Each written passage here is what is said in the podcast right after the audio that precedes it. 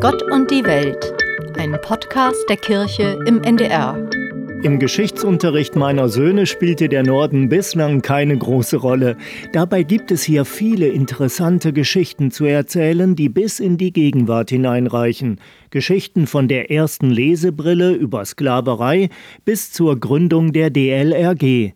14 solcher Geschichten haben Sabine Knorr und Tillmann Bendikowski in ihrem Buch Sagenhafte Nordgeschichten zusammengetragen. War es schwer, 14 Geschichten zu finden oder war es schwer, 14 auszusuchen? Also viel schwieriger war es, die Zahl zu begrenzen. Also dieses Norddeutschland hat so unglaublich viele historische Geschichten zu bieten. Da könnte ich jahrelang recherchieren und schreiben. Wir haben versucht, die 14 zu nehmen, die uns im Moment am meisten interessierten und eine schöne Bandbreite einfach aufzeigen. Aber das ist vielleicht nur der Anfang von viel mehr Geschichten. Ist der Norden was Geschichte angeht, ein bisschen wenig selbstbewusst vielleicht, weil wenn wir an Geschichte denken, ja, die Römer und die Kaiser ganz weit woanders, wenn ich an den Geschichtsunterricht meiner Kinder denke, der Norden kommt mal kurz bei der Hanse vor, sonst kaum. Ja, der Norden kommt ein bisschen kurz manchmal. Wie gesagt, die Hanse ist drin. Ja, die äh, Seefahrt und die äh, Hochseeschiffe, manchmal noch sozusagen die Fischerei kommt drin vor. Und manchmal ist es auch so, dass die Regionen ihr eigenes Süppchen kochen. Ne? Also die Mecklenburger haben dann mit den Ostfriesen nicht so viel zu tun und dann in Schleswig-Holstein die Ostküste und die Westküste und so. Und da ist es ganz schön, wenn man mal den Blick über ganz Norddeutschland, und wir sind ja großzügig, nicht? Also wir fangen ja unten am Steinhuder Meer und Osnabrück an und äh, Göttingen gehört noch dazu und das geht dann bis Rügen und auf der anderen Seite bis Emden. Wenn man diesen ganzen Raum nimmt, ja, würde ich sagen, da ist mehr Geschichte drin, als wir vielleicht äh, vermuten und vor allen Dingen ist sie sehr viel vielfältiger. Es gibt echte Überraschungen. Da dachte ich vorher nicht, dass es das in Norddeutschland gab. Da habe ich was dazugelernt. Es ist viel Geschichte drin und viele Geschichten, die quasi Auswirkungen bis zu uns heute haben. Ne? Ja, es sind, äh, also die Gründung der DLRG zum Beispiel ist eine unmittelbare Auswirkung. Ähm, und dann gibt es Sachen, wo sind wir nicht ganz sicher, ob das bis heute Auswirkungen hat, aber die uns zumindest als äh, Lehrstück dienen, wenn es um Geschichte geht, wenn es um die Geschichte des Nationalsozialismus geht oder warum die schönste Blume der Welt nach einer adligen Dame aus Mecklenburg benannt ist. Das ist alles interessantes Wissen. Und dass ein schönes Schloss auch eine dunkle Geschichte hat, so etwas auch, ja. Ich habe mir eine Geschichte für unser Gespräch rausgesucht. Das Kloster in Hasefeld.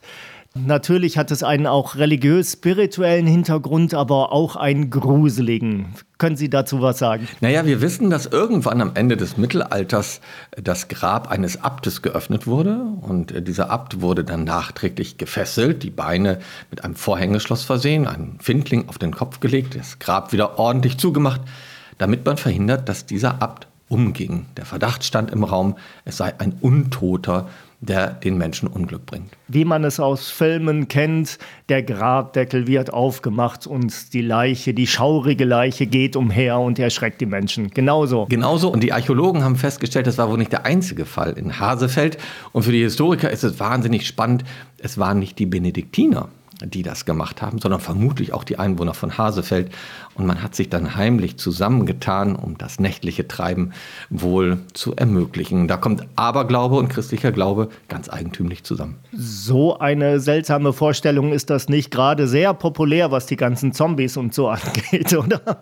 Es zählt zu den Urängsten der mittelalterlichen und frühneuzeitlichen Menschen, das Tote umgehen. Das kann man sich heute so nicht mehr vorstellen. Wir kennen ja noch die Vampire, die kommen dann ein bisschen später als Vorstellung diese Wiedergänger, das war wirklich ein mit Angst besetztes Phänomen. Da konnte die Kirche helfen, mit Gebeten und vielen guten anderen äh, bekannten und erprobten Dingen. Aber wenn das nicht mehr half, dann griff man halt zum Aberglauben. Und das kommt in Hasefeld zusammen. Das ist aber etwas, dass Glaube und Aberglaube sich etwas vermischen, was wir auch heute noch kennen und was die katholische Kirche so ein bisschen auch in den ganzen heiligen Ritualen versucht hat einzuhegen, oder? Also es ist so, dass äh, die, der christliche Glaube und der sogenannte Aberglaube ja eigentlich Konkurrenten waren über Jahrhunderte. Sagen, äh, die Kirche hatte ein gutes Instrumentarium, um gegen äh, Unglücke und gegen Schwierigkeiten Lösungen anzubieten anzubieten. Regen, Prozessionen, Gebete, Stoßgebete, alles Mögliche stand zur Auswahl. Und wo das nicht half, dann sprang immer der Aberglaube ein. Das das war ein Konkurrent für die christliche Kirche. Äh, und die Konkurrenzsituation ist lange so geblieben. Ob sie heute noch ist, wir müssten mal überlegen, wer von beiden diesen Kampf äh, gegeneinander eigentlich gewonnen hat. Aber da möchte ich jetzt nicht eine Prognose stellen. Naja, heute würde ich zum Beispiel sagen, es gibt ja so eine Mischung oft aus Wissenschaft und noch so ein bisschen Aberglaube, oder? Ich gehe zum Arzt und nutze die Hightech-Medizin, aber mit einem heilenden Stein in der Hand oder so etwas. Ja, der Aberglaube kann nicht so wirklich zulassen, dass es eine evidenzbasierte Medizin gibt und äh, eine, eine, Wissenschaft mit ihren Methoden. Und der ist immer sehr unberechenbar. Da würde ich sagen, da ist die christliche Kirche heute deutlich weiter. Das ist doch berechenbar. Aber es ist eben für, für viele noch, noch spürbar, irgendwas gibt es da und äh, das, das will ich zum Ausdruck bringen, oder? Ja, die Sehnsucht ist da und es gibt auch Forschungen, die zeigen, dass in Krisenzeiten die Nachfrage nach Aberglauben immer größer wird. Wir sehen das auch in der Corona-Zeit. Wir sehen das jetzt auch in Kriegszeiten. Die Astrologie hat gerade unter jungen Leuten eine unglaubliche Nachfrage. Es gibt wieder mehr Geisterseher. Naja, und alles, was in die Naturheilverfahren, in äh, Fragen von Krankheit und Gesundheit hineingeht, ist, sagen, ist ein ungebrochener Trend.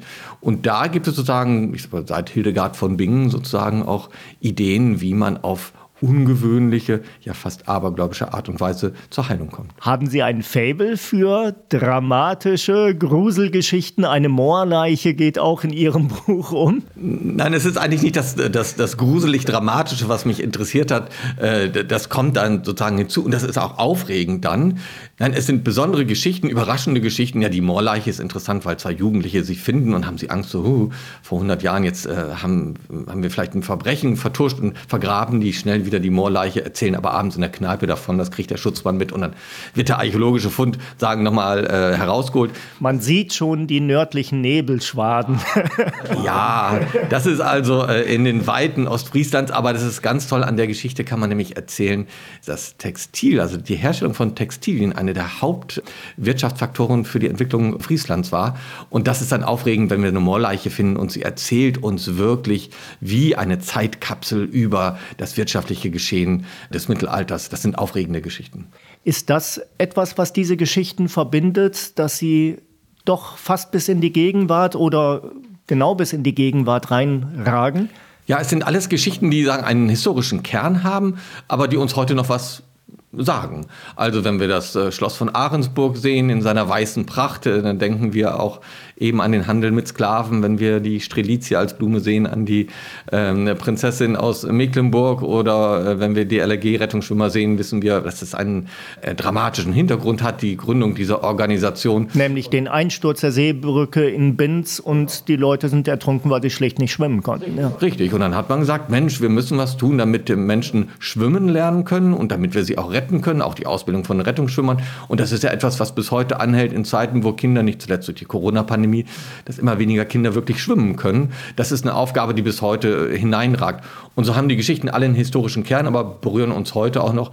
Und ganz sicher berühren sie uns da, wenn es um Religiosität und Frömmigkeit geht. Und zum Beispiel die Geschichte des Schlosses Ahrensburg mit einem Sklavenhändler als äh, Besitzer zeitweise Heute haben wir die aktuelle Rassismusdebatte immer noch. Richtig, da ist, ist die Frage so, was sagen von den, von den Reichtümern, die uns heute umgehen, ob es Schlösser sind, ob es Paläste sind, äh, was immer es heute ist, wie würde das erwirtschaftet? Wie kam sozusagen das Geld aus aller Welt nach Norddeutschland? Was haben wir damit gemacht? Dafür ist auch diese Geschichte vom Schloss Ahrensburg einfach ein schönes Beispiel. Ist das erlaubt, wenn ich sage, das ist ein schönes Buch für den Nachttisch? 14 ja. relativ kurze Geschichten und wenn die Moorleiche um die Ecke kommt, kann ich die Bettdecke höher ziehen. Absolut, das ist natürlich ein Buch für den, für den Nachttisch, vielleicht auch für das Reisegepäck. Und es ist auch alles gar nicht so gruselig. Also wenn man abends im Bett liegt und äh, mit der Lesebrille dieses Buch liest, dann sollte man vielleicht auch an jene völlig unbekannte Nonne des Klosters Wienhausen denken, die irgendwann im 14. Jahrhundert im Nonnenchor saß und irgendwann wurde sie ganz müde vom vielen Beten. Und dann rutschte ihr nämlich etwas aus der Tasche unter den entlang des Stuhls durch die Bohlen und schlummerte bis ins 20. Jahrhundert. Und heute kann man es in Wienhausen sehen. Die älteste Lesebrille der Welt findet man tatsächlich im Kloster Wienhausen, weil die Nonnen von damals sie schon benutzt haben, um gut lesen zu können. Und das ist auf jeden Fall eine Geschichte für den Nachttisch, finde ich. Also Geschichten, die zeigen, dass Geschichte bis in die Gegenwart reicht und auch ein kleiner Reiseführer, oder? Ja, es soll eine Anregung sein, diese Orte zu besuchen, Norddeutschland zu entdecken, Gerne am Wochenende, aber auch für die Leute, die an Nord- und Ostsee äh, Urlaub machen. Das kann man gut ins Gepäck nehmen und äh, kann dann lesen und losfahren. Es sind Tipps drin für Museumsbesuche, auch Tipps zum Weiterlesen. Und ja, es soll Lust machen auf Norddeutschland.